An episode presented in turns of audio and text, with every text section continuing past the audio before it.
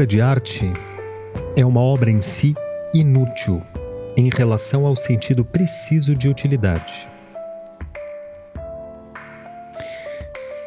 Essa frase, muito curta, mas altamente impactante, de Paul Valéry, escritor, poeta, professor francês da metade do século XIX, é, abre o nosso capítulo de hoje, nosso episódio do podcast Desver, que vai tratar de arte e política novamente, como continuação do episódio anterior, que quem ouviu é, sabe da importância da temática na atualidade e por isso a gente decidiu fazer uma essa, esse segundo episódio tratando também do tema, mas aí se referindo mais à política e arte na contemporaneidade.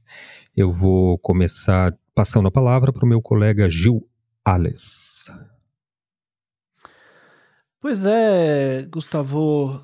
É, olha, eu, eu sempre tive a impressão, você sabe que eu fui criado em Guarulhos, lá em São Paulo, sou um cara da periferia, eu sempre achei que esse negócio de artes visuais. Olha, eu acho que eu via um, uma. Fui num museu, assim, ver arte, arte mesmo.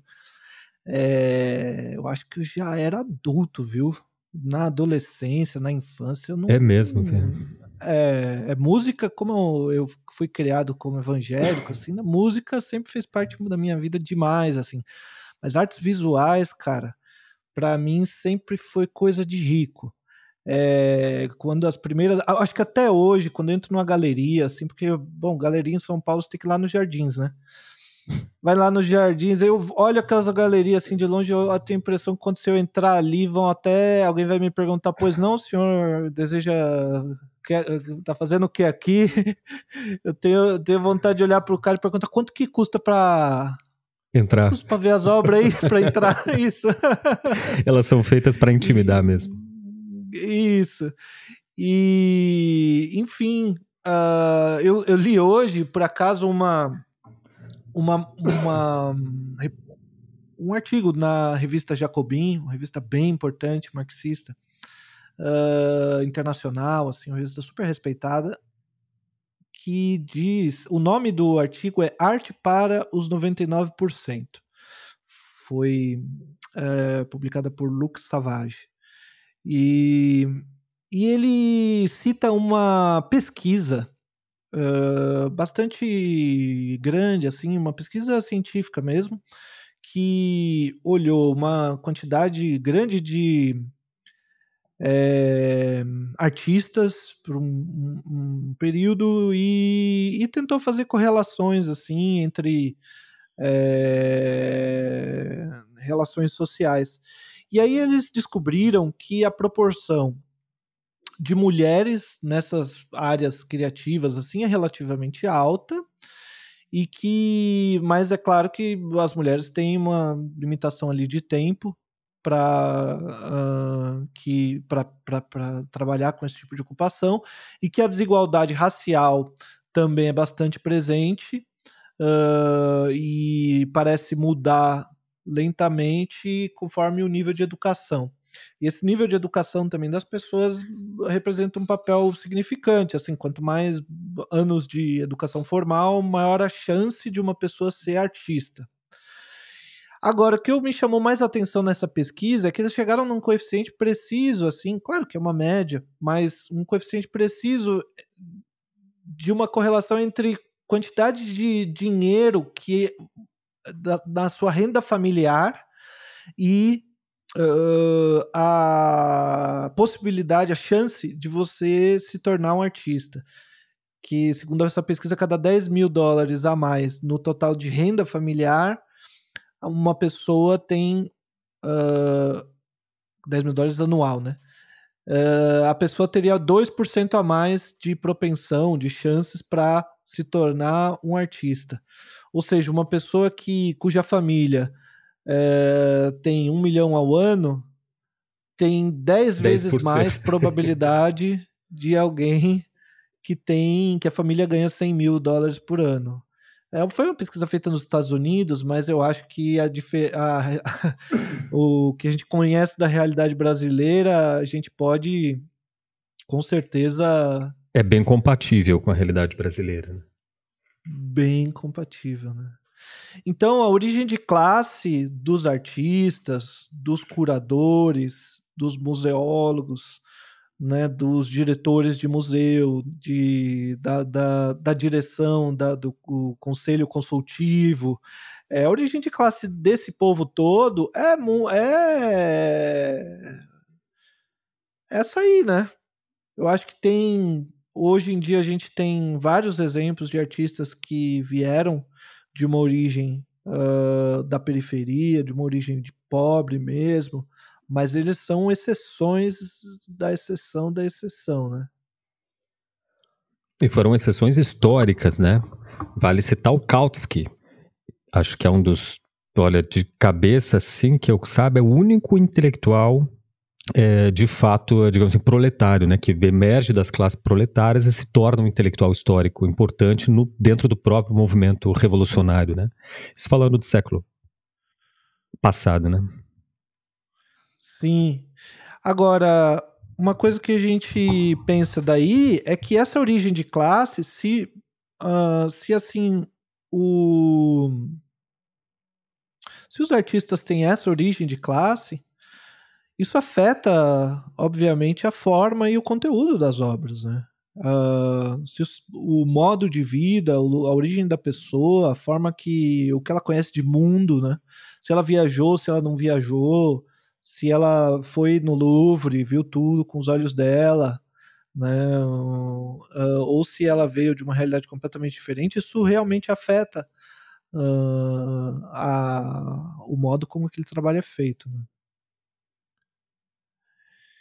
Então, a gente tem uma impressão assim que alguns trabalhos não falam nada sobre política, mas e, e, a gente tem essa, essa noção de que tem algumas obras de arte que são políticas, né? E outras não. O que, que você acha?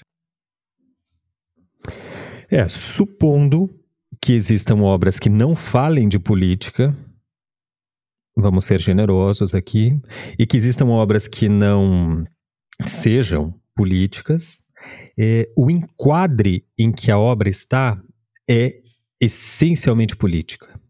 Vamos supor que uma obra não trate de política, mas ela está numa galeria que é, por exemplo, em, nos Jardins, em São Paulo, não vou citar nenhuma em especial, mas está numa galeria de, dos Jardins.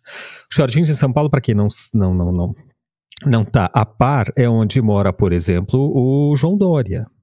Né? É um dos metros quadrados mais caros de São Paulo, que é uma das cidades mais caras do mundo. Então, só o fato de essa obra estar dentro de uma galeria e o Gilberto aqui a, é a prova viva, né, de que ela é excludente, porque ele, ele, passa, ele morava em São Paulo, passava pela galeria e não entrava, é porque a obra tem uma dimensão política, né, querendo ou não. E quanto menos ela fala de política, se estiver dentro desse enquadre que replica uma uma condição estrutural de desigualdade social, eu, para mim, a minha leitura é que ela é ideológica. Sim, e a, a própria ideia de uh, quando você decide fazer uma obra que não trata de assuntos que têm alguma relevância, alguma noção política, isso também é um ato político, né?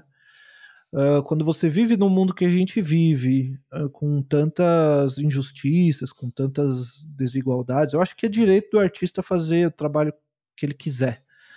Mas quando ele. Isso dado, é, quando ele decide que ele vai fazer um trabalho que procura fugir de assuntos que tenham que tragam alguma alguma referência a algum, alguma temática que tenha a ver com, uh, com conflitos sociais, né? com demandas uh, específicas, com. É, enfim, isso tudo que recorta, que perpassa, que atravessa uh, esse campo enorme da política. Claro, quando a gente usa a expressão política aqui, a gente não está falando daquele aquela ideia restrita de política institucional que é aquilo que os políticos fazem, né? Acho que uma coisa importante que a gente aprende com o, o, o marxismo é que política não é aquilo que os políticos fazem. Política é aquilo que a gente faz no dia a dia, né? Política é o modo como a gente se organiza, o modo como a gente vive, o modo como a gente reproduz a vida, né? E a arte política, nesse sentido que a gente está tratando, não é uma questão de governo, é uma questão de Estado. Quer dizer, ela não perpassa a politicagem de partidos, de questões é, intestinas, de tal ou tal governo e tal. A arte no campo político é um campo expandido dos assuntos da polis, ou seja, a arte que trata da realidade. E a única realidade que você conhece é essa realidade social em que todos os artistas vivem, né? Não, não me consta que exista outra realidade metafísica que algum artista tenha alguma experiência é, pragmática, enfim, que... E quando eles, ele tem, ele precisa representar isso com materiais e elementos dessa realidade pragmática. Então, afinal de contas, tem duas opções. O artista pode tratar de temas da realidade, e a realidade é isso que a gente vê, ou ele pode não tratar de temas da realidade política.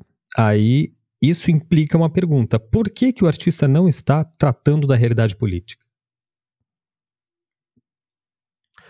Exato, e uma das, uh, uma das respostas possíveis é porque ele está bem contente. Ele está bem contente. Para ele, que nasceu ali no berço de ouro de repente, que sabe, a vida tá boa, a vida tá boa. Então ele o, o, tipo de trabalho que ele faz e você vê a arte que a arte que vem de, de, da favela, né, como por exemplo o carnaval, se a gente for ver o carnaval, sempre foi é, muito politizado. Uh, as pautas que são trazidas embora e eu tô falando mesmo quando a gente chega nesse grande carnaval, carnaval realmente que, que é que tem que trabalha com muito dinheiro, né? Ou com muito trabalho da, das mesmo assim correndo risco de perder de repente uh, o patrocínio de grandes empresas e tal, as, as comunidades elas uh, assumem pautas super importantes, super difíceis, assim, discutem ali na, na avenida questões super relevantes, né?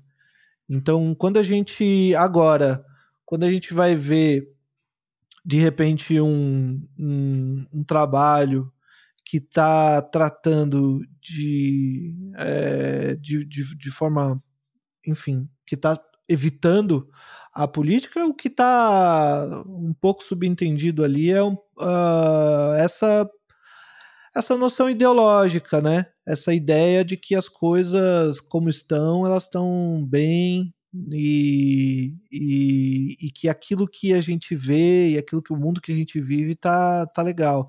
Eu não sei, é, mas isso é uma, é uma possibilidade. Né? Outra possibilidade é que essa pessoa, na vida real dela, ela tá é, super engajada num, num partido político, num movimento social, e ela trabalha politicamente pra caramba, mas não, o trabalho, de repente, ali naquele trabalho de arte dela, ela resolve que o trabalho dela não tem nada a ver com isso. É, Eu mas nunca essa é vi um caso como esse. É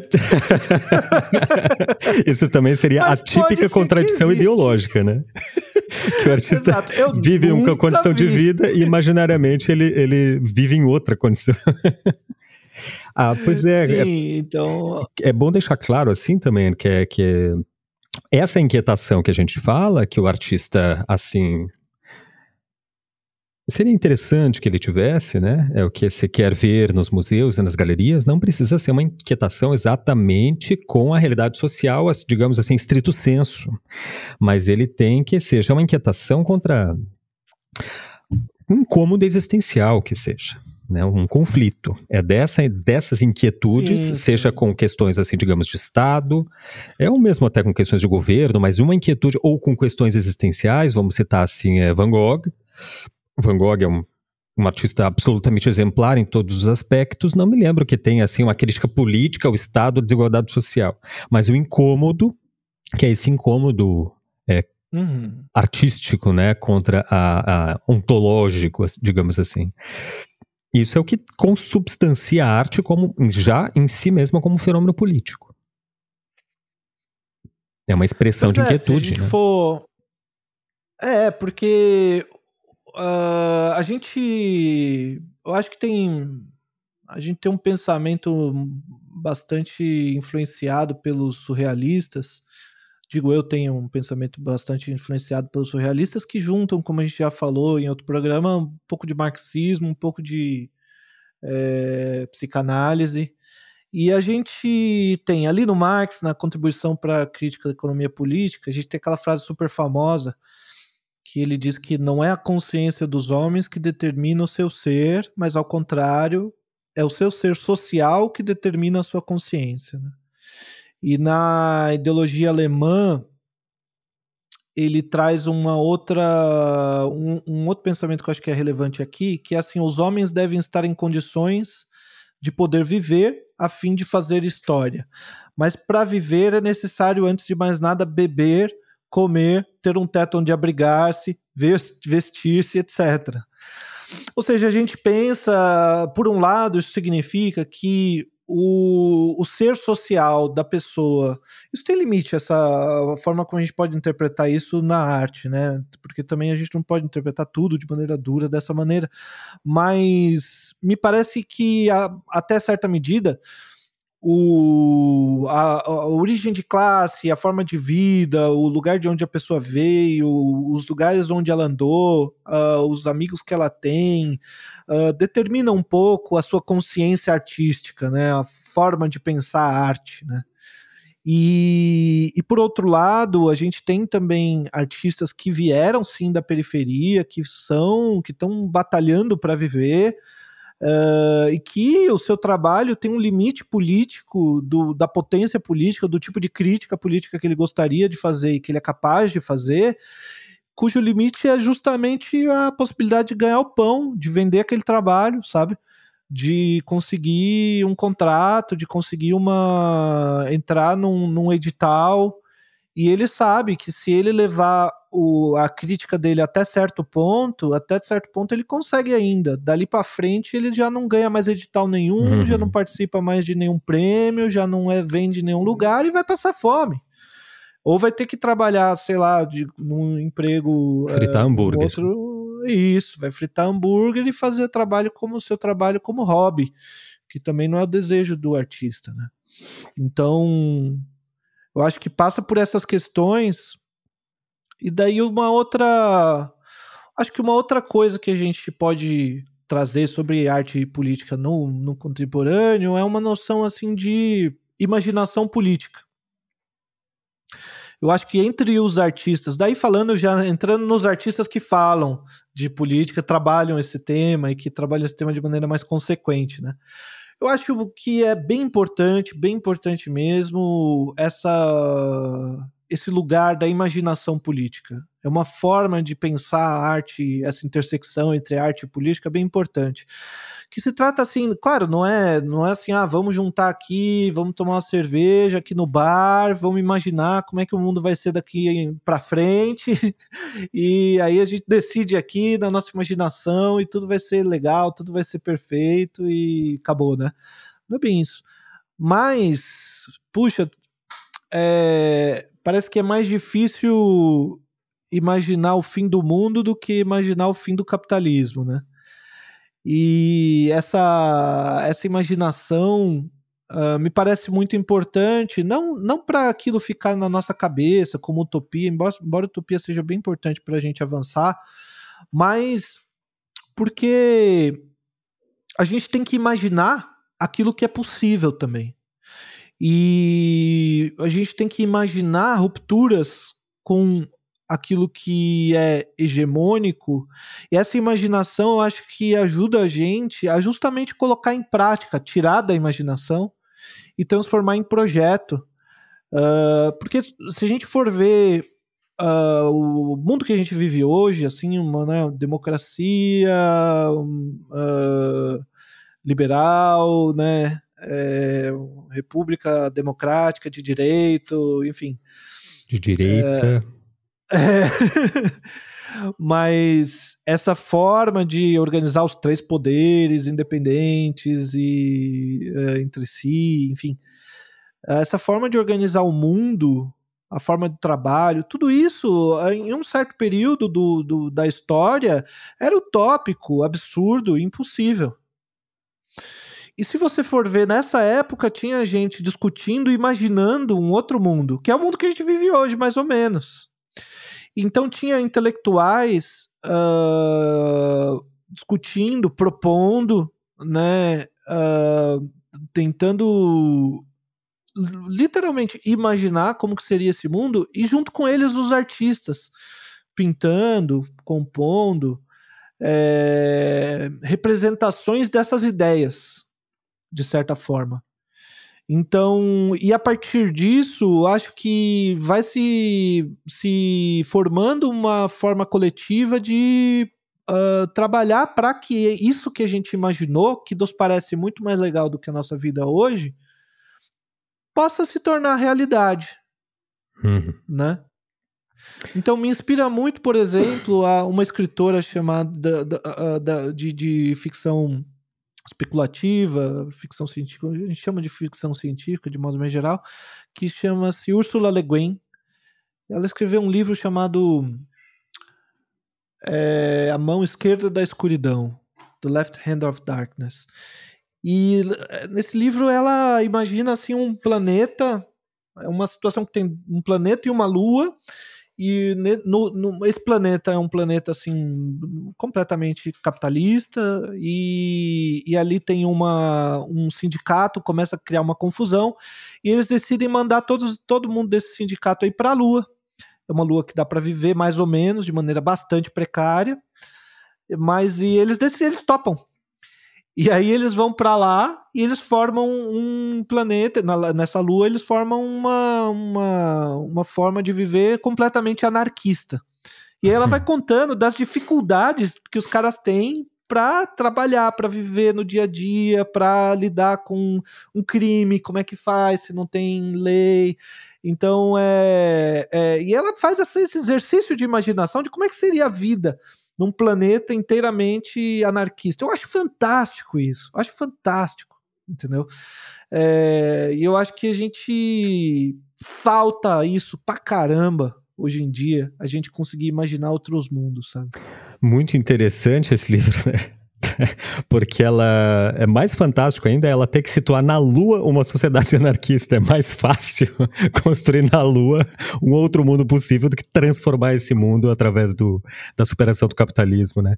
Me lembrou, me lembrou o livro do China Melville, que é A Cidade e a Cidade, onde ele esse é um autor interessante, né, importante também contemporâneo, onde ele representa lá é uma história da, da, da, da normal, tem, acontece um crime, então parece à primeira vista um certo romance assim policial, só que de repente para, a, a, existe algo estranho que se dá assim, porque o lugar onde a pessoa é uma jovem que é morta é, é, é assassinada é um lugar assim contestado. Então o livro começa a revelar que aquele o problema todo não é o fato da morte em si, mas o fato de onde que ela morreu, em qual território porque é, ele vai desnudando uma realidade em que existem duas cidades concomitantes entre si. Só que essas realidades, essas duas cidades são justapostas. Exatamente convivem no mesmo tempo e lugar. Acontece que os habitantes de uma não veem os habitantes da outra. E o, o, o incrível é que ele consegue criar essa realidade assim fantasiosa, né, fantástica, só que representa através desse absurdo de você estar literalmente convivendo lado a lado com outros seres, né, com, com, com milhares de outros seres e sem enxergá-los. E eles sem enxergar você, porque as crianças são desde a infância educadas e treinadas a não enxergarem esses tais habitantes que daí seriam de outra cidade. E esses de outra cidade são educados a não enxergarem os habitantes dessa primeira cidade. E assim por diante. Incrível como a realidade vai tecendo, a ficção, perdão, vai tecendo uma realidade mais verossímil do que a nossa realidade societal, pragmática. Agora, no contemporâneo, acredito que dos anos 80 para cá, foi se tornando cada vez mais forte uh, na arte um tipo de representação de questões eh, ligadas a identidades, né? Isso é algo que uh, vem pelo menos dos anos 60, né? Eu acho que dos anos 60, 70 para cá ainda ainda dá para falar que a gente está dizendo de falando de arte contemporânea, né? Sim. Uh, já dá para falar. Então, a gente tem ali naquele momento, nos anos 60, já uma discussão uh, nos Estados Unidos muito uh, importante sobre uh, identidade negra, enfim, nos anos já nos anos um pouco mais nos anos 80, 90, que chega uns artistas que tocam em questões LGBT e a, já a arte feminista já eu acho que já tem uma uma vivência bem maior mas que eu acho que começa a tomar corpo mesmo nos anos a partir dos anos 60, 70. Mas eu acho que dos anos 80 para cá e com certeza nos últimos 20 anos assim, tomou uma força é, eu acho que até preponderante quando a gente fala da, dessa relação entre arte e questões sociais, questões políticas. Né?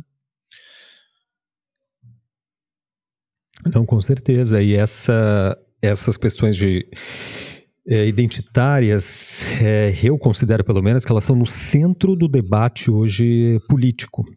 Isso falando assim em termos de geopolítica, no sentido global mesmo, né? Eu acho que no Brasil quem é tem uma hoje um, uma reflexão muito lúcida sobre isso, muito precisa, é aquele professor, é o João César de Castro Rocha, né, que escreve, ele já escreveu dois livros, eu acho que ambos lançados mesmo nesse no, no, no, final do ano passado, nesse ano, que é a pequ é, é, Pequena Enciclopédia do Bolsonarismo. Tem alguns vídeos dele na Carta Capital, no canal do YouTube da Carta Capital, que eu aconselho muito, um em especial chamado Guerra Cultural e Bolsonarismo, onde ele, onde ele fala disso, de, de como o, não o bolsonarismo em si mesmo, mas é, o bolsonarismo como uma representante de uma, de uma certa hegemonia fascista, ou, ou, ou proto-fascista, né, no mundo, e que é sustentada por uma guerra cultural. Né, a guerra cultural como sendo uma das armas da guerra híbrida. Né, que, é um, que, é um, que é uma uhum. constante, uma guerra permanente, né, uma guerra eterna entre, e, entre os, os, países e as potências mundiais e, e, as ordens políticas, etc. Né? Quer dizer, a arte que lida com essas questões é curiosamente, é muito assim residual, marginalizada de fato. Né, porque são temas já marginalizados por si mesmos, portanto, esse tipo de arte né, é, tende a ser marginalizada. Quando ela, ela é pautada no centro da, das discussões, quando ela é alçada a uma posição mais é, de maior visibilidade, caso exemplar é o Queer Museu, né, que aconteceu aqui em Porto Alegre, ou seja, as questões identitárias foram para um espaço institucional muito bem localizado, digamos assim, né, que é o Santander Cultural, que é uma enorme potência, né, com, influência no sistema das artes e no sistema político-econômico. O que, que acontece? Ela é banida. Ou seja, ela, ela existe numa marginalidade e tal.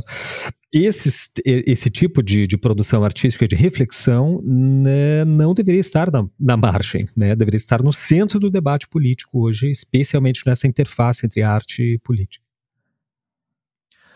Pois é, é, é realmente uh, tem pautas uh, obviamente importantes e a reflexão sobre as desigualdades e as injustiças são uh, fundamentais uh, e, e eu acho que principalmente quando elas são capazes de trazer um pensamento que pensa na intersecção dessas questões, né?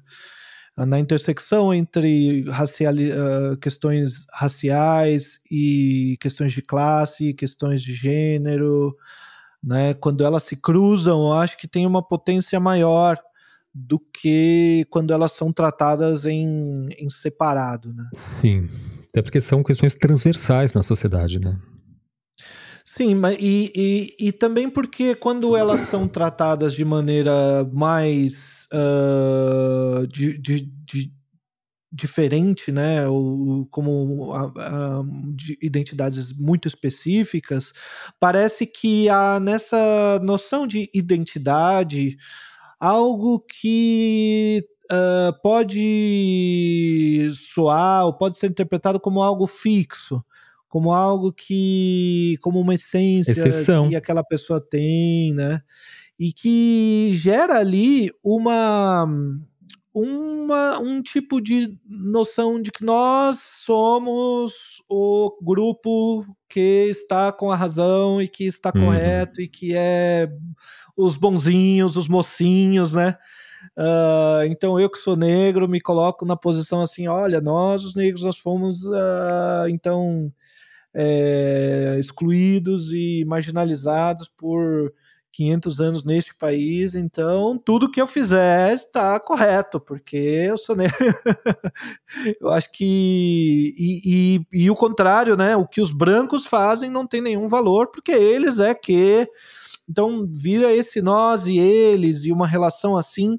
Uh, isso é um risco, né? Que, que a gente corre quando a gente trata desses elementos assim de maneira menos Descolada, né? articulada, né? né? né? é, menos articulada com o restante do, do da realidade política é, que a gente vive. Né? O Mark Fisher, uh, um intelectual importante, ele, ele traz essa noção de rivalidades artificiais. E, e pensando de maneira bastante pragmática, parece que os Estados Unidos viveram isso de maneira bem forte com Trump, e a gente agora com Bolsonaro, onde a gente às vezes tem. E é, é bem difícil de tratar disso, principalmente na arte, né? Bem difícil mesmo. Mas onde é, aqui parece que eu, como negro, sou rival. Uh, não só dos brancos, mas também das feministas, também das pessoas LGBT, porque Uh, ou, ou o contrário, né? Um, uma pessoa, uma, um, uma pessoa branca uh, de classe média que é, é, um homem e que tem lá a sua família, que é cristão e que vive de, de maneira ah, da maneira autorizada pela hegemonia, ele deveria ser o meu inimigo. É... Uhum. E aí ele se vê, esse cara, ele se vê de fato como vê todas essas bandeiras, todas essas pautas, como se estivessem tratando ele como inimigo, uhum. né? E daí isso causa uma reação Uh, que é essa reação de bom, então quem é que está do outro lado? De mais exclusão, é, de um cenário de, de exclusão. exclusão. Quando se tratar dessas questões isoladamente, inclusive, é a melhor forma de você esvaziar todos os discursos ao mesmo tempo. Porque daí é como se o negro também não fosse homem ou mulher, não tivesse nenhum tipo de, de identidade de gênero, não tivesse condição de classe, não tivesse nada. Então ele só pode lutar pela pauta aquela pauta específica. Como se o uh, homossexual, como se o bissexual, tal, é, esses isolamentos de, de, entre pautas, né? Sem um contexto de atravessamento entre todas elas, isola as outras, porque te coloca numa, coloca o outro numa condição de exceção e você como ser uma regra. É que é muito difícil fazer essa pensar de fato transdisciplinarmente. No máximo, nas, é. nas pesquisas mais bem sucedidas, elas pensam assim multidisciplinarmente. Mas transdisciplinarmente é muito difícil até para pensar mesmo, né? Todos esses movimentos e, e, pautas e reivindicações dialeticamente atuando e uns atravessando uns aos outros. Sim. É, o, acho que um desafio muito grande que a gente que a gente tem é de tratar o, essas questões de identidade realmente de maneira política. E a gente vê na arte, uh, acho que tem casos bastante relevantes assim na arte feminista, por exemplo, uh, de, uh, da, da, primeira onda, da segunda onda do feminismo, que tratavam de maneira bastante específica de pautas políticas que estavam se referindo a leis, que estavam se referindo, olha, nós precisamos de uma lei uh, sobre, sei lá, feminicídio. Nós precisamos tratar salários das mulheres. As mulheres ganham um salário muito menor do que os homens. Uh, isso é. E, e, e um risco uh, que a gente corre hoje é, em todas essas. Não estou falando especificamente do feminismo agora, mas de todas as, essas articulações políticas que têm relação com identidade, de, trans, de reduzir essas pautas a uma questão moral, né? A uma questão assim de pode não pode. Então agora falar tal palavra não pode. E tal palavra pode. E se, se, se tra tratar o outro desta maneira não pode. E tratar o outro desta outra maneira pode. E aí você decora essas leis, isso aí, quem, quem que nem eu, a pessoa que nem eu que já foi, que cresceu como crente, evangélico e que é, se foi se distanciando dessa cultura conhece muito bem, sabe muito bem o que isso, o que isso gera. Isso gera uma neurose, assim, uh, das pessoas. Isso não amadurece, né? Isso é uma coisa que até os próprios cristãos dizem. Isso na, no cristianismo a gente chama de legalismo. É uma noção que assim você fica reduzido a esse pode isso, não pode aquilo, pode isso, não pode aquilo, que não te liberta para pensar de outro jeito, para se conduzir na sociedade, para um pensamento ético uh, mai, maior, né? É, aí é um, é um risco que o politicamente correto sofre, corre o tempo todo, né? De se tornar um legalismo, de se tornar um patrulhamento mesmo. É, e é um risco alto, porque, em parte, essa reação, digamos, é, fascista, é, é uma reação a um mundo do politicamente correto, a uma projeção politicamente, do, do politicamente correto, né?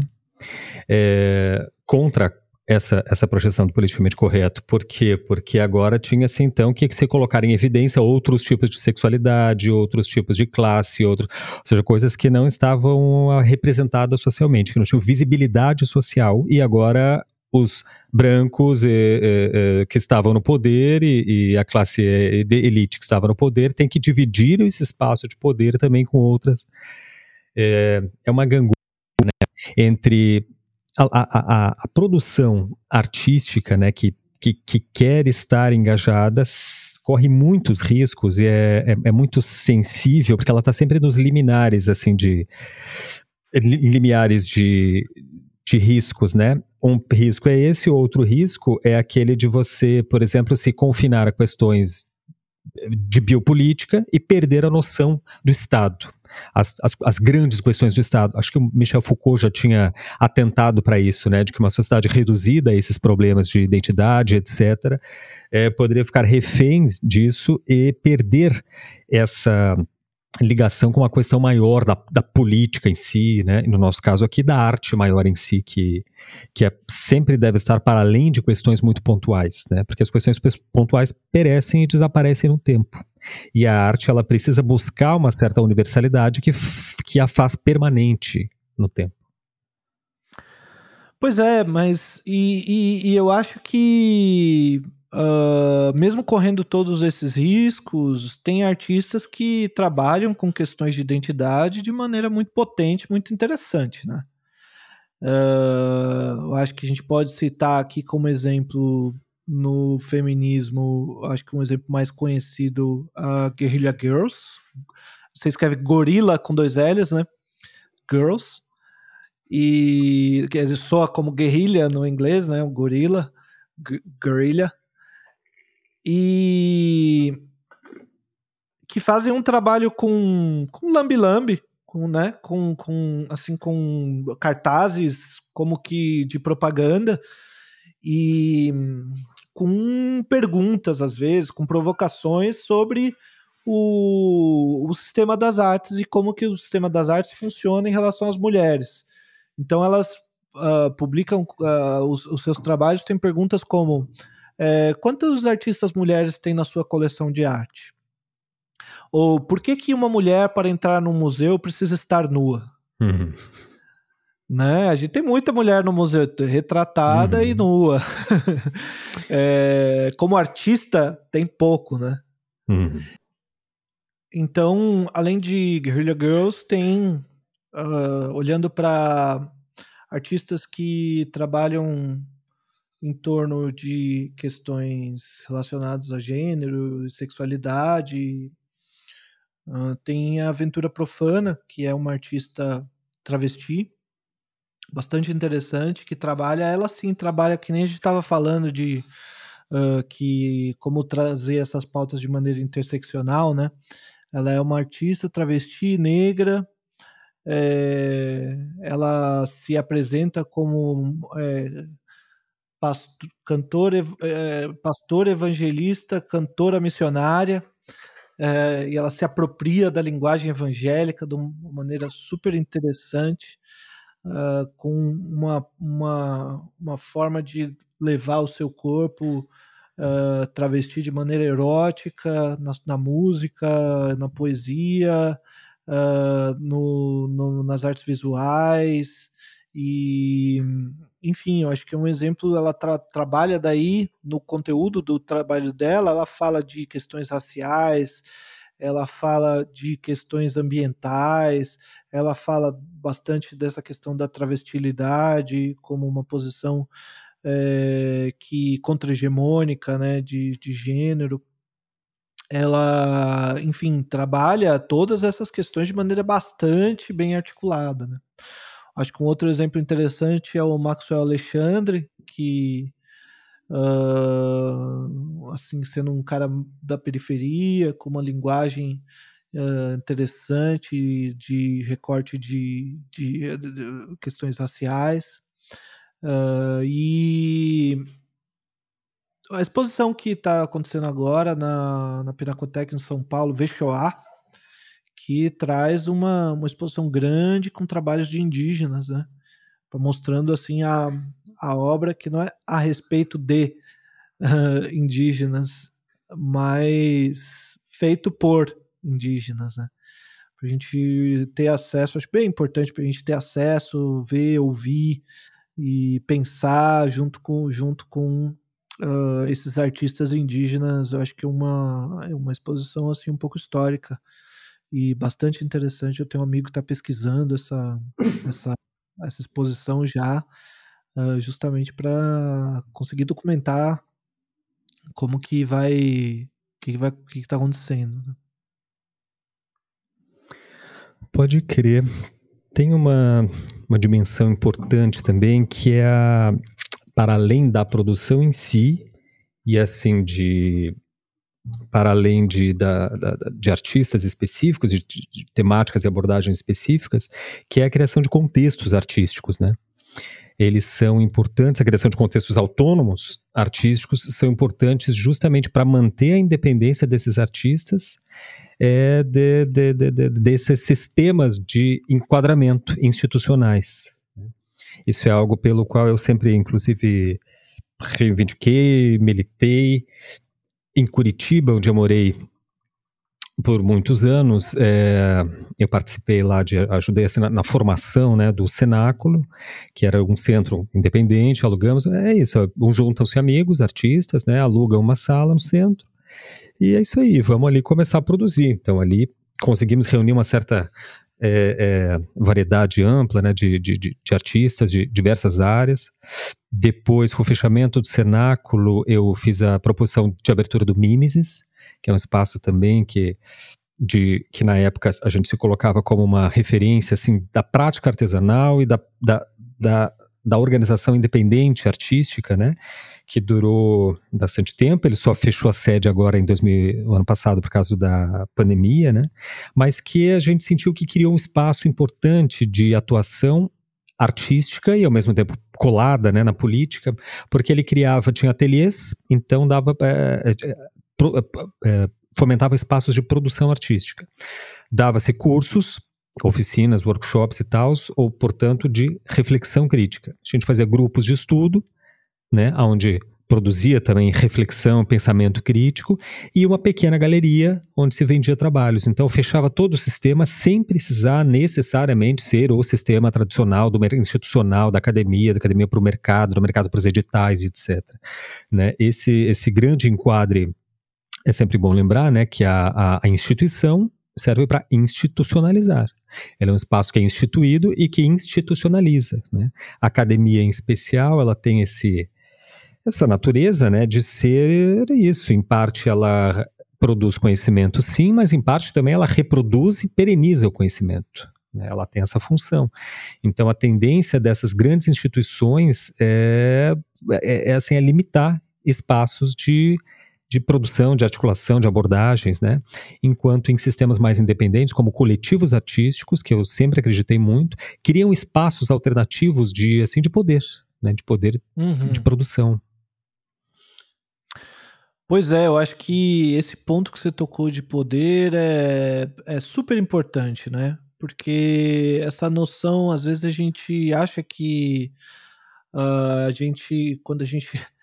É engraçado que a gente acha que a gente não tem que ter poder, né? Que a gente. Bom, poder é para os poderosos, é para os ricos e tal. A gente não, a gente tem que ficar na. Bom, é, é justamente o contrário. Se a gente quer mudar alguma coisa, a gente tem que justamente criar espaços é, que. Uh, espaços de poder, realmente, de tomada de lugares de, de poder para fazer alguma coisa, para fazer as coisas acontecerem. isso dá trabalho, isso custa dinheiro, isso é difícil, né? Mas eu acho que é assim que a gente constrói uh, e consegue realmente promover transformação social.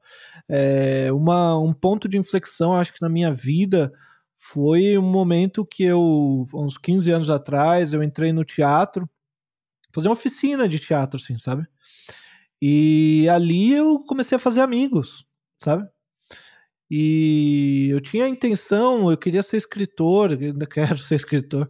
E eu, eu ouvi dizer que fazer teatro ajudava o, o, escritor, assim, a pensar situações e tal. No final, não virei escritor e me tornei um ator profissional. Justamente porque, porque ali eu fiz amigos. Amigos que eu tenho até hoje, depois de ter saído já do teatro. Uh, e, e nessas, nesse circuito assim dos afetos, nesse, nessa maneira de conviv nessa convivência, né?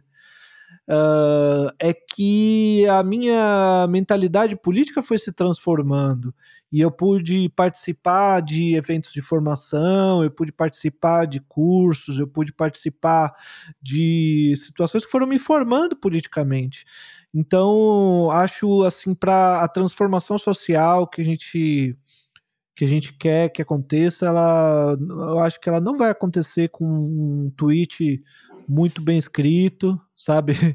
com aquele, aquele post contundente que você faz no Facebook, que você escreve ali uma coisa que realmente resolveu o problema, disse com as palavras corretíssimas uh, o, o, exatamente o que está acontecendo de errado na sociedade, falou tudo direitinho no Facebook. Eu acho que isso não vai mudar nada, na boa.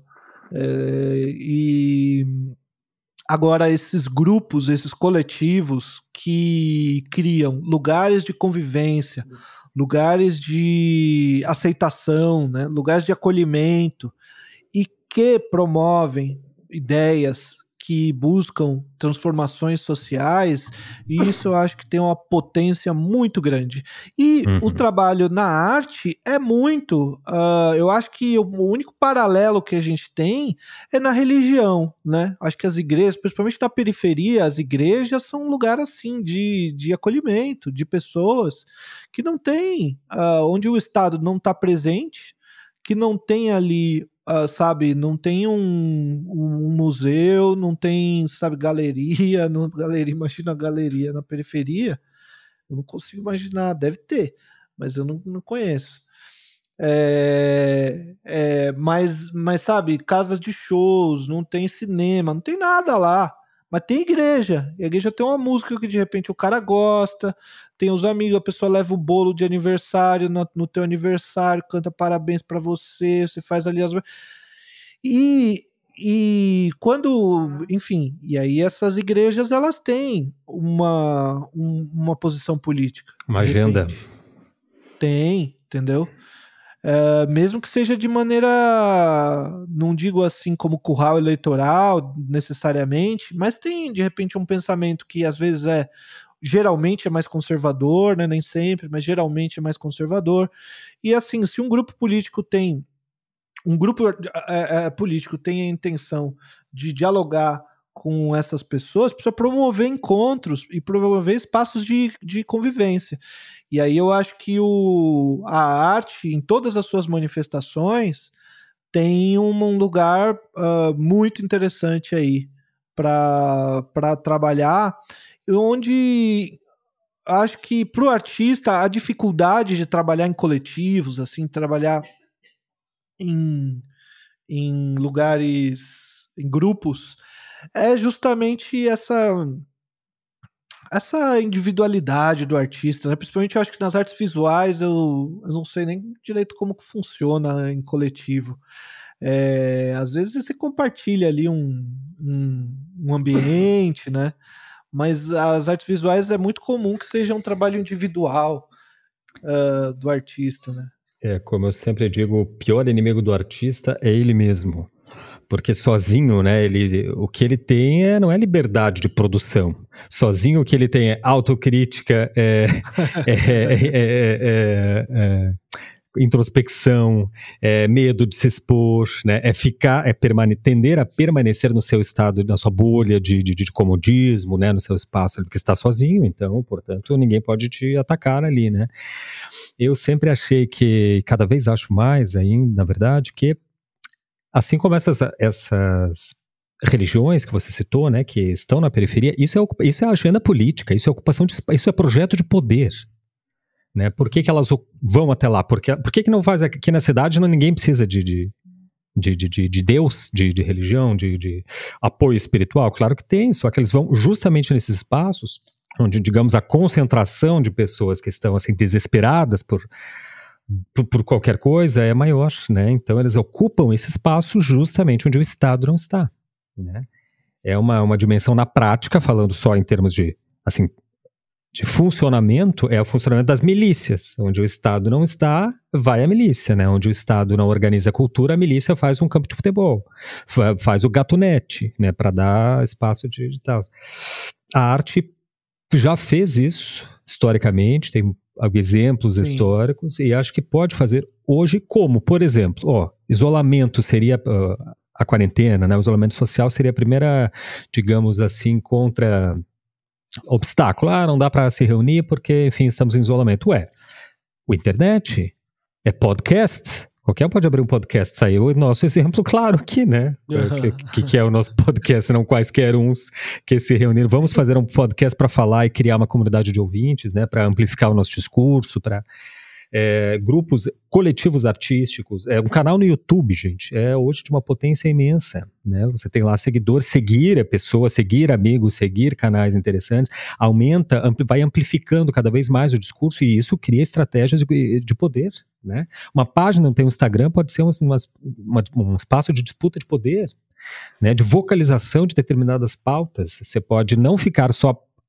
fazer um, fazendo um perfil vitrine cheio de selfies de si mesmo e começar a colocar sua opinião política, por exemplo, colocar suas pautas, suas dores, né, o que que você sente, expresse dentro das redes sociais e que você vai ver que imediatamente gera uma interlocução. Essa interlocução vai constituindo contextos, né, de poder autônomo às instituições, porque as instituições, repito, elas enquadram o artista, enquadram, portanto, a produção artística. Como o Gil citou aí no começo já duas frases daquele barbudo alemão, aquele uhum. filósofo, né, que é bom não ficar dizendo muito o nome ostensivamente. Vou citar uma terceira aí, que é as forças materiais devem ser depostas por forças materiais. Mas as forças uhum. intelectuais também se tornam forças materiais na medida em que se apostam da consciência dos homens. Como é que você se aposta da consciência dos homens? Claro, o termo do, desse filósofo aí é bastante retórico, mas é na prática é isso. Você primeiro chega neles, você vai até lá. Né? Se não pode ir até a periferia e constituir seu espaço de poder, abra um canal no YouTube. É um, é um começo né, de, de, de interlocução, pelo menos se abre o espaço possível de interlocução. Sem isso, sozinho, isolado, aí realmente nada muda. Gustavo, eu acho que dependendo de quem estiver ouvindo a gente, uma pessoa poderia dizer que, você, que, que nós somos marxistas culturais. Você não acha, não? Você sabe que eu ouvi outro dia um podcast é, que convidou, infelizmente não me lembro o nome do podcast, mas convidou a professora Ina Camargo Costa. A gente já uhum. citou essa professora aqui em outros uh, episódios. E, e ela falava exatamente isso. Ela falava assim: nós que somos marxistas culturais. Muito Porque... bom. Assumindo para mudar o sinal. Né? Assumindo, exatamente, né? Porque quando a direita começou a falar de marxismo cultural, era uma coisa que eles inventaram para dizer que o, tem um complô de toda a sociedade, uhum. o mundo inteiro é marxista e o, o, o, todo mundo é comunista, né? O Papa é comunista. Pô, o Papa talvez seja um pouquinho hoje em dia, mas o Esse mas, é o assim, exemplo mais perfeito de Jagger, qualquer pessoa é o mais é, perfeito é, de teoria mundo... da conspiração que eu conheço é o Isso, começou assim é, e é realmente essa ideia, essa essa teoria da conspiração que acha que todo mundo é marxista e que tem a sua a sua origem lá no Orville, né? Num, num livro do, da, da ditadura. É verdade. Uh, e que, e que no, nesse livro uh, escrito por, por uh, pessoas do exército realmente que, que defendi, defenderam o regime ditatorial brasileiro militar, eles escrevem, eles dizem que o grande erro deles foi que eles ganharam a, a guerra política, mas perderam a guerra cultural. Então, é, que isso precisava ser retomado. Então, a, a, política cultural do governo Bolsonaro é pautado totalmente nessa ideia que vem do Orville, uh, um, um, um, esse raciocínio que vem da, dessa ala militar uh, que defende ainda as ideias da ditadura. Então, mas daí a Iná Camargo Costa, muito de maneira muito inteligente, ela olha assim e fala: ah, marxismo cultural, que interessante isso, né? É, o que, que é isso? São artistas que são marxistas e que querem influenciar a cultura. Tá, eu caibo exatamente nesse, nessa descrição. Se reconheceu imediatamente.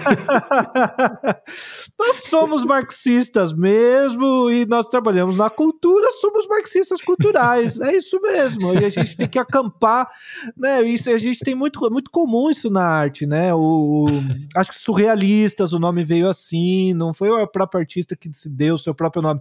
Alguém bota aquele nome impre, impressionismo, né? Alguém dá aquele nome zoando o cara e aí ele encampa aquela crítica e, e se dá o nome é, é, por ele mesmo. Não que eu e o Gustavo sejamos marxistas culturais. A gente deixa mas, mas, mas eu acho que uma questão que é que acho que passa por artistas que se envolvem mais com questões uh, políticas é se ele vai ou não vai pertencer a um coletivo realmente, a uma. não um coletivo de artistas, mas um coletivo político, né? Ou seja, um movimento social, seja um partido, né?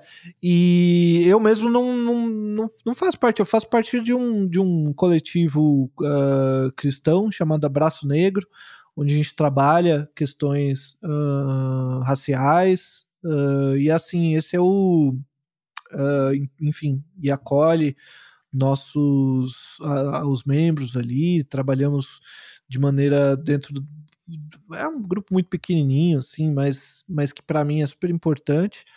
E da, na, na igreja episcopal anglicana do Brasil, que é uma igreja que é, tem que é inclusiva, né, que, que é uma das poucas igrejas que a gente tem no Brasil bem, uh, bem estabelecidas, que incluem pessoas LGBT, que incluem uh, mulheres no, no, entre todas as uh, lugares hierárquicos da igreja de maneira plena, enfim.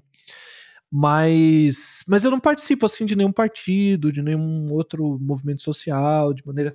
Mas eu acho que isso é uma é uma forma de trabalhar assim que eu conheço artistas que são pertencem a partidos, isso modifica bastante o trabalho deles, né?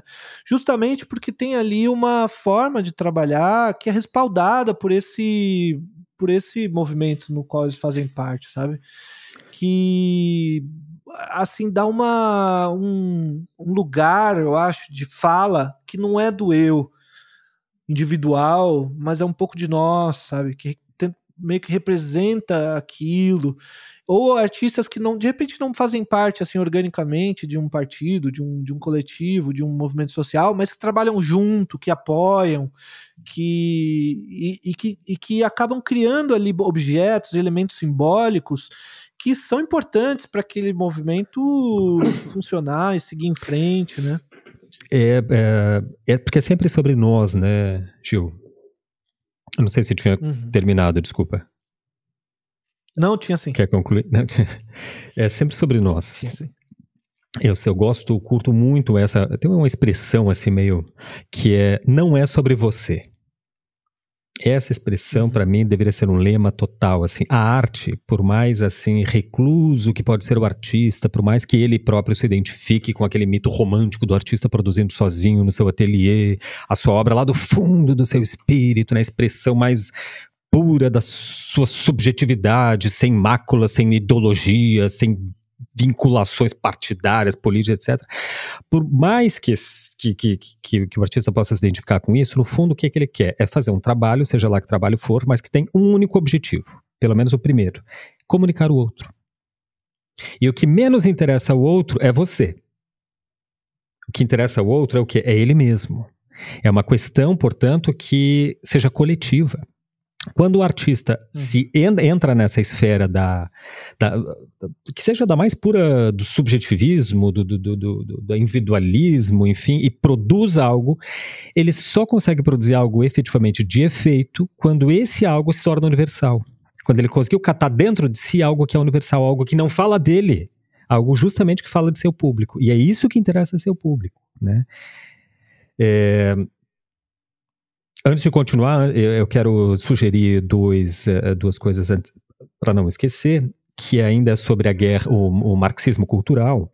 Eu acho que tem dois vídeos excepcionais. Já citei o primeiro, né, do professor é, é, que tem esse vídeo, né, que eu é, mencionei há pouco, que é o professor João César de Castro, e queria também mencionar um vídeo do José Miguel Wisnik, especialmente sobre o Orville, que o Gil citou há pouco, né, esse livro escrito pela ditadura, Orville é o contrário de livro, né, livro ao contrário, que foi que foi de fato no Brasil um dos grandes responsáveis assim por por teorias conspiratórias é, em geral e etc, que até hoje sustentam essa direita fascista, né, o fascistoide que a gente tem.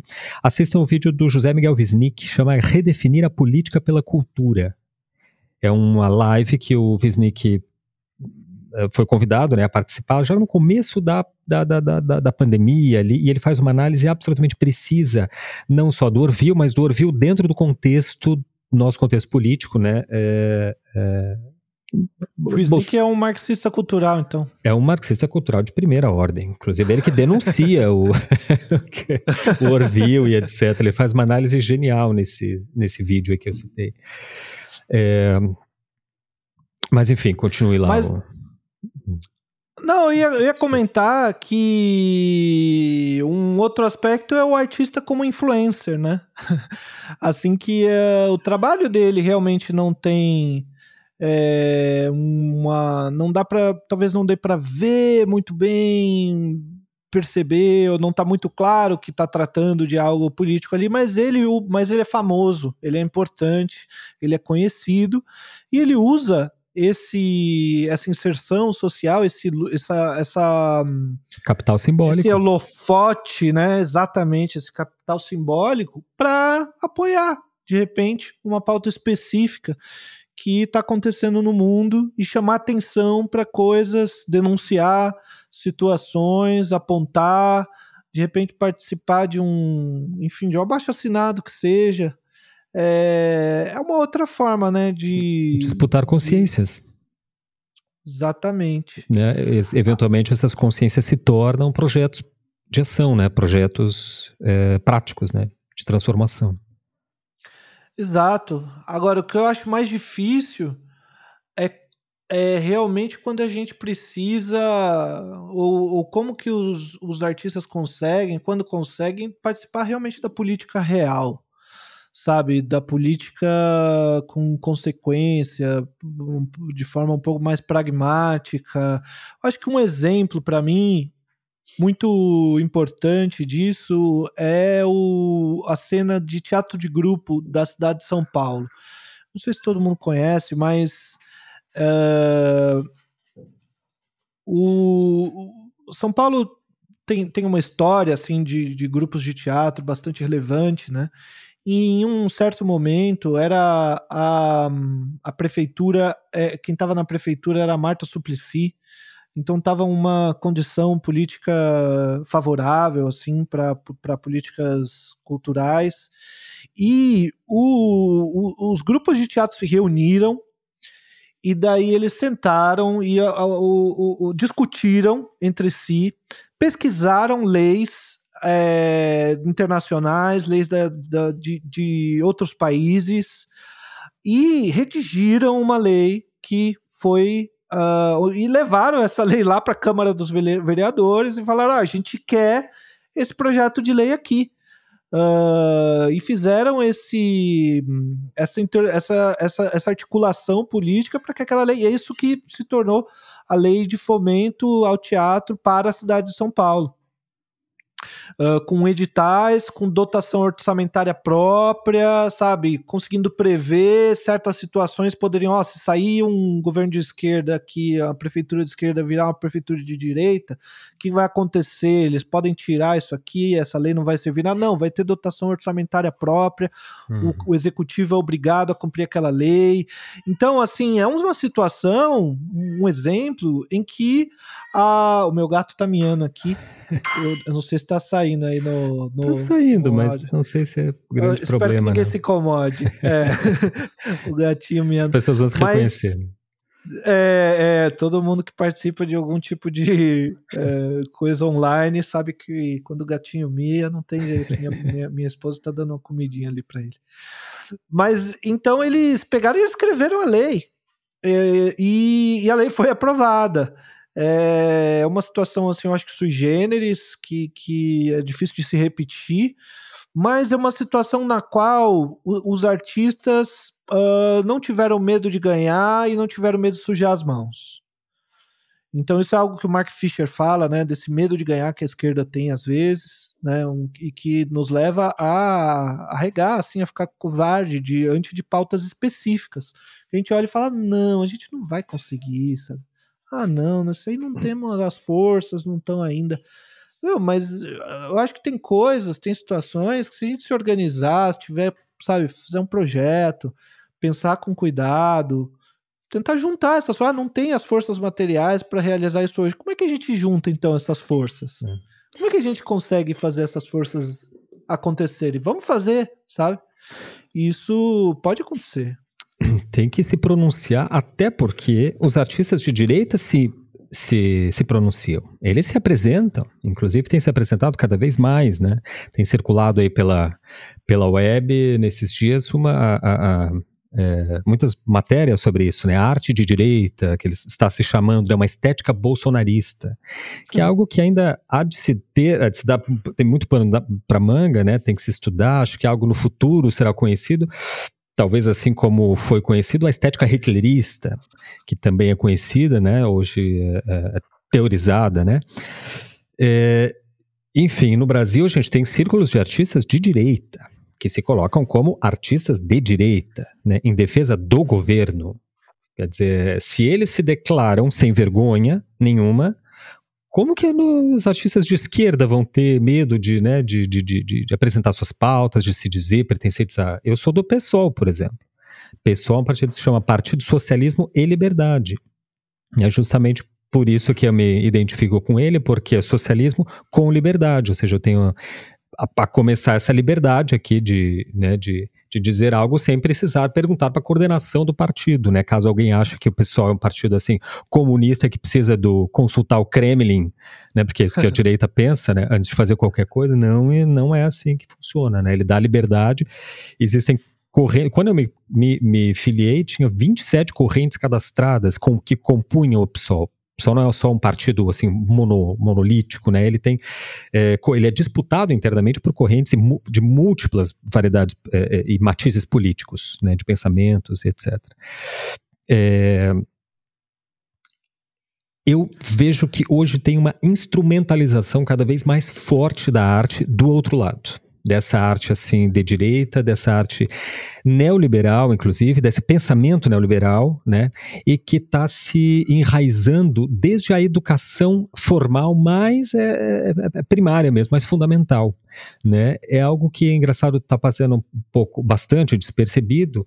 É um fenômeno que vem assim, as escolas e o ensino formal mesmo de, de artes hoje no Brasil tem sido muito tensionadas por institutos educacionais, né? fundações educacionais, todas de direito privado, como por exemplo a Fundação Paulo Leman, e que fazem um lobby muito forte né, no legislativo sobre a, os rumos, né, a disputa do ensino fundamental, médio, ensino formal como um todo, e que tem efetivamente já transformado as coisas. Né? Eu tenho, por exemplo, essa semana ainda fiquei sabendo, um orientando meu que é que era dava aula numa escola em São Paulo, uma das das maiores escolas, inclusive de São Paulo. Ele tem uma formação autista, ele tem doutorado na USP, foi demitido da escola, porque na escola é, é, eles estavam se antecipando ao novo, ao, ao, novo, antigamente a gente chamava de, de parâmetros curriculares nacionais, né, PCN, é, é, submetido às leis de, leis de diretrizes e bases da educação.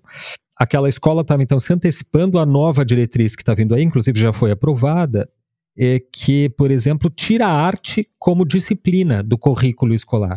A arte deixa de ser uma disciplina e passa a ser um conteúdo que dá suporte a outros conteúdos. Então eles conseguiram dissolver a arte e colocar ela como instrumental. Então, por exemplo, eles, a questão que fez ele sair da escola uh, foi porque eles, é, a direção pediu para ele, por exemplo, para fazer ali no, no, no, espaço das artes, fazer um tipo de. Como é que era?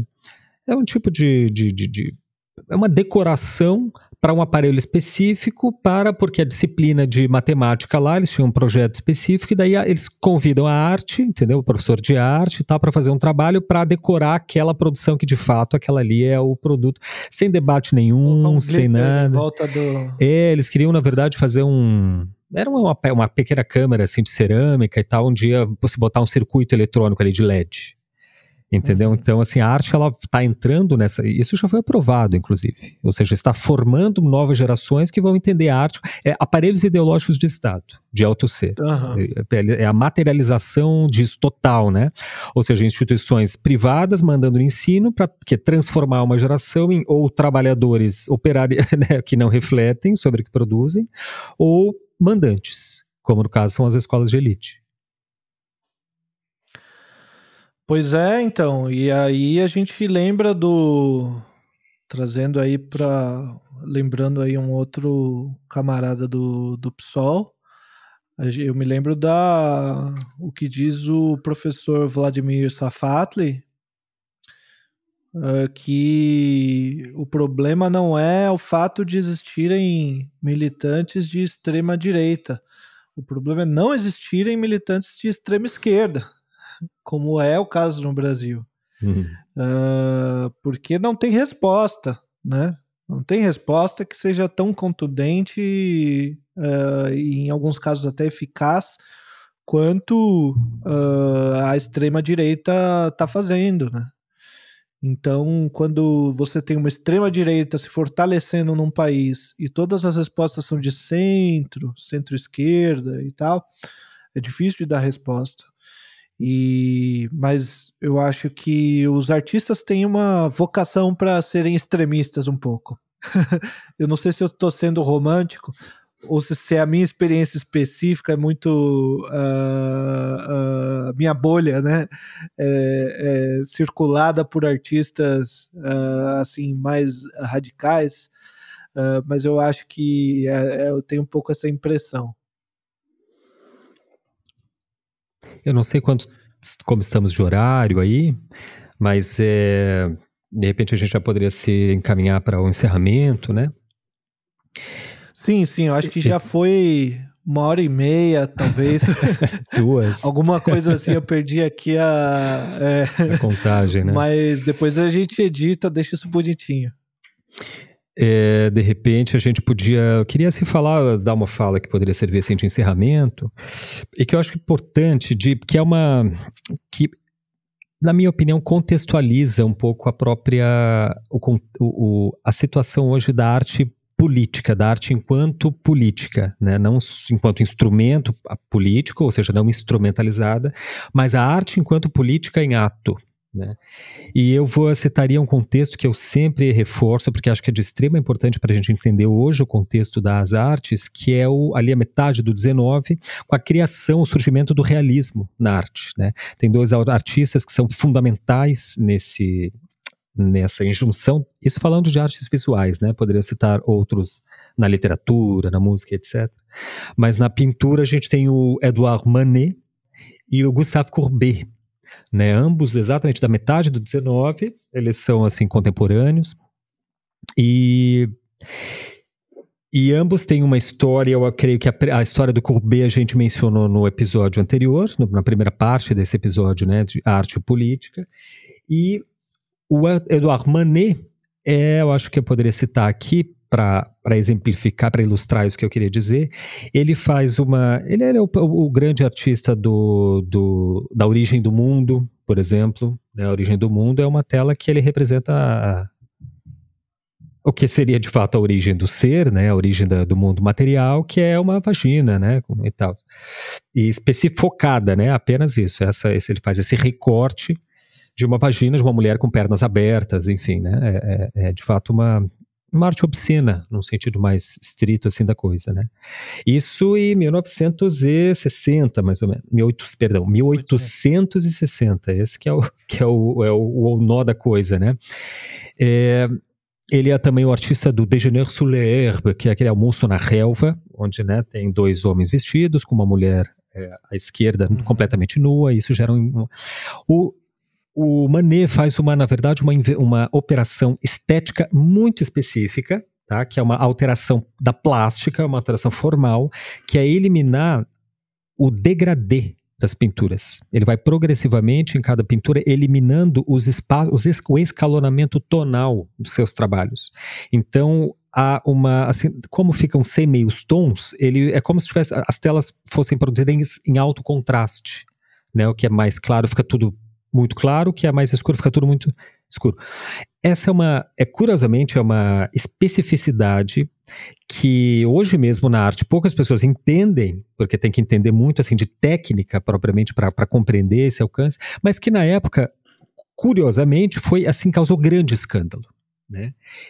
Não é apenas porque as pessoas perceberam é, na minúcia, no detalhe, essa especificidade de alteração formal que o Manet executou, mas porque elas entenderam imediatamente que aquilo ali traía o pacto da mimesis, traía a circunscrição do artista como um representador da realidade.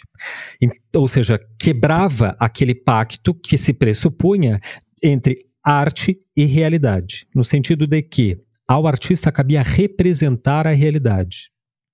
Essa representação não implica transformar a realidade, ou muito menos atuar nela. Implica representar como ela é. Na medida em, e essa representação tem uma técnica, tem um modus operandi, tem um modo de se representar a realidade que se sabia muito bem. Né? Já há séculos se, tem essa, se tinha esse domínio técnico na Europa. Né? É, quando o Manet começa a alterar é o primeiro artista assim a alterar a plástica tradicional, a introduzir um elemento assim novo, um elemento que está fora do de, de, de contexto da tradição, imediatamente é percebido como uma alteração na realidade.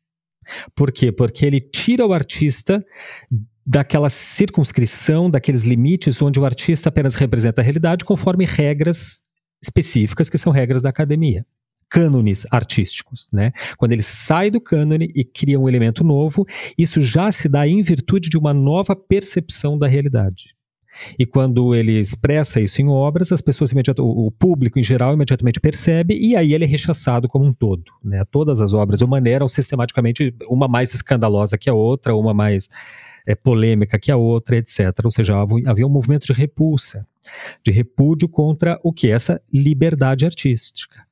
Ou seja, como assim que esse artista está tomando essas liberdades? É, será mais ou menos assim a, o discurso, né? O artista cabe representar o que já é, ou seja, replicar o status quo. O artista hoje ainda tem esses dois caminhos, ou ele escolhe as suas referências, escolhe um partido para militar, um coletivo para em que atuar, escolhe um ideário, né, uma ideologia, vamos dizer assim, é, pautas e abordagens políticas e tal, ou ele é escolhido, ou ele acaba sendo apenas um reprodutor do passado, né, o replicador de soluções plásticas, de soluções técnico-conceituais é, do passado, que ele herdou, que ele viu no seu contexto, né, que ele viu né, nas, suas refer nas suas referências, nas referências do enquadre institucional a que ele está submetido, e todo ser humano está submetido a um enquadre institucional ideológico, seja na escola, seja na família, seja no trabalho, seja na, na, na, na universidade, né, nas suas leituras, nos seus círculos de amizade, de afeto, no YouTube, nas redes, ou seja, são enquadramentos. Né? Ou você escolhe elencar os seus, né, e a partir daí expressar uma visão da sociedade, ou você é enquadrado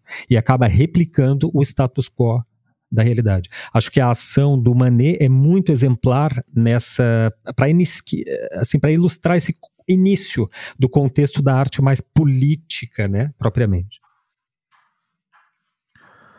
Pois é, e eu acho que uma forma de uh, lidar com essa com essa tradição é continuando essa tradição e uma outra forma é continuando a tradição de romper com as tradições formais de sua época, né? Que foi exatamente o que eles fizeram. E, e isso o tempo todo significa se contrapor ao que é hegemônico neste momento. E o que é hegemônico neste momento? Na forma da arte geralmente está aliado ao que é hegemônico na política. Né? Então, se contrapor, de, pensando de maneira formal, se contrapor a, a, na forma a, ao status quo, ao que é hegemônico, ao que está estabelecido, ao que é autorizado, ao que é normal, né? ao que é tido como, como belo, como correto é, se contrapor a isso é uma forma de, de fazer uma intervenção política que me parece bastante interessante, no sentido de se libertar, uh, como diz o Eduardo Said, num, num trabalho chamado uh, Representações de um Intelectual, Uh, o, o, artista deve se libertar das instituições, na medida do possível, se libertar das instituições, se libertar do que a crítica diz, se libertar do que ele acha que o outro vai dizer, e procurar essa liberdade, né, de, de essa experimentação, né, experimentação do novo, uh, como, como forma do, do, da liberdade, a experimentação da sua liberdade, experimentação da liberdade no coletivo, uh, como coletivo, como um sujeito que está inserido dentro de um coletivo, a experimentação, no final das contas, do nada também, né? Experimentação do vazio, experimentação da angústia, é, essa experimentação de lugares que ele que, que, que mexem com aquilo que está que tá muito bem é, assentado e bem acomodado. Muito bem. Ah, legal esse. Encerramos assim o episódio do podcast Desver de hoje, concluindo aí a parte, esse tema né, de arte política, mas sempre deixando muitas e muitas portas abertas, né, que vão ser eventualmente tratadas em episódios futuros. É, depois, é, eu não sei se o Gil que vai querer indicar alguma referência aí. Acho que já, já indicamos né, no, no, ao longo do episódio, eu já indiquei os vídeos ali que eu, que eu reforço a indicação, acho que é todo mundo deveria assistir. Eu só queria agradecer aí o retorno que tivemos essa semana de um retorno felizmente elogioso, Gil, sobre o podcast ah, é? aqui do Dan Faleiro e também do Rafael Mata Carnaciali. Interessante esse, esse, sobrenome, não sei se é pseudônimo do Rafael, mas. É, e outros aqui, enfim, agradecemos, né? Não daria para nominar todo mundo, mas é esse retorno é sempre bom porque nos estimula a seguir no mesmo caminho. Então, se você acha que nosso programa está muito ruim, por favor, critique para a gente mudar o, o, caminho, então. Mas não deixe de fazê-lo, tá? Seja através do nosso e-mail, que é podcastdesver.gmail.com, seja através aí dos comentários do YouTube ou na, na, na caixa de comentários na plataforma que você estiver assistindo. É, muito obrigado, é isso aí.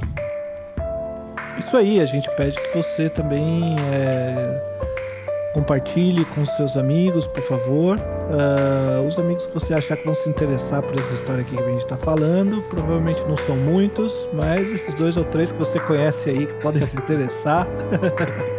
Principalmente é, aqueles que vão lá. discordar de nós. Exatamente, manda para eles lá para ver se a gente consegue gerar um debate. Isso aí, valeu!